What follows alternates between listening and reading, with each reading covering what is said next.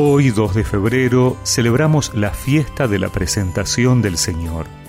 Por eso escuchamos en el Evangelio que cuando llegó el día fijado por la ley de Moisés para la purificación, llevaron al niño a Jerusalén para presentarlo al Señor como está escrito en la ley. Todo varón primogénito será consagrado al Señor. También debían ofrecer en sacrificio un par de tórtolas o de pichones de paloma, como ordena la ley del Señor. Vivía entonces en Jerusalén un hombre llamado Simeón, que era justo y piadoso, y esperaba el consuelo de Israel. El Espíritu Santo estaba en él y le había revelado que no moriría antes de ver al Mesías del Señor.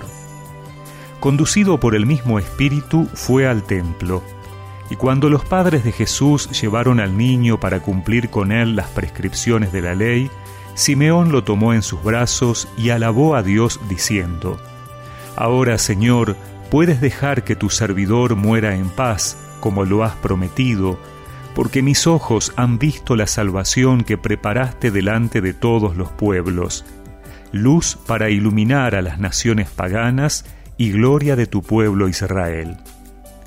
Su padre y su madre estaban admirados por lo que oían decir de él.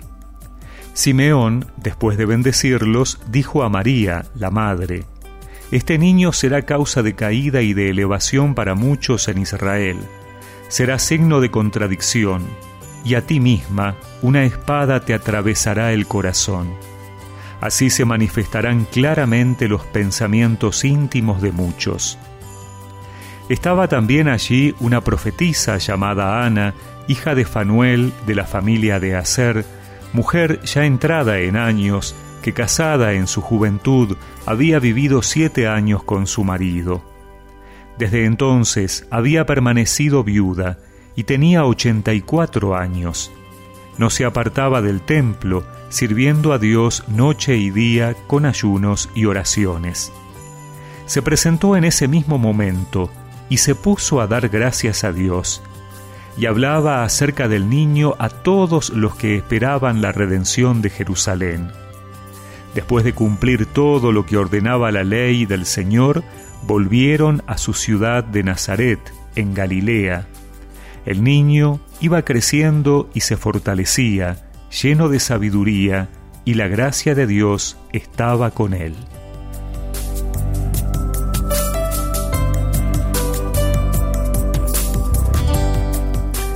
Cuarenta días después del nacimiento de Jesús, la familia cumple con la prescripción legal de llevarlo al templo, entregar la ofrenda y la purificación de María. Pero Simeón y Ana, dos personas justas y piadosas, envueltas en la luz de Cristo, pueden contemplar en el niño Jesús el consuelo de Israel.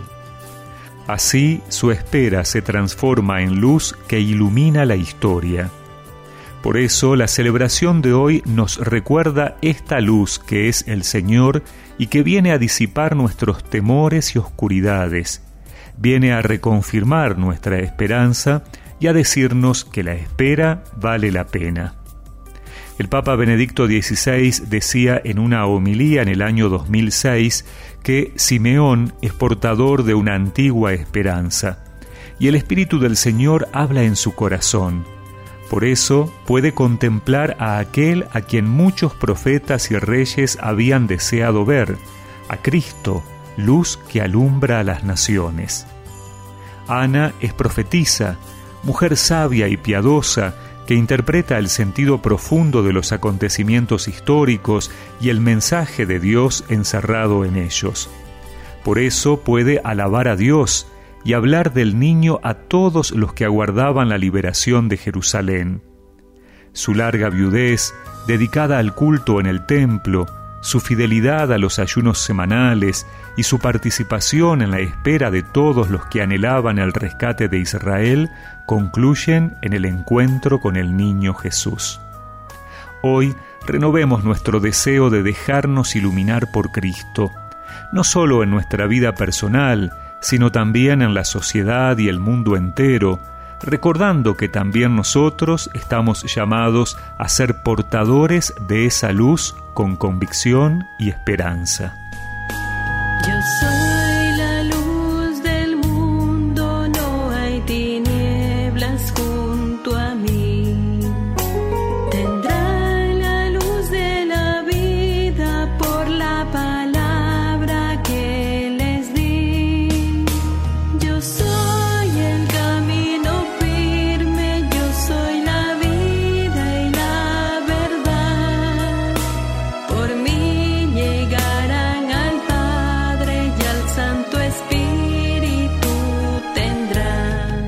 Que recemos juntos esta oración. Señor, luz de las naciones, te alabamos y te bendecimos, porque vienes a nuestro encuentro para quitar nuestras oscuridades. Amén. Y que la bendición de Dios Todopoderoso, del Padre, del Hijo y del Espíritu Santo los acompañe siempre.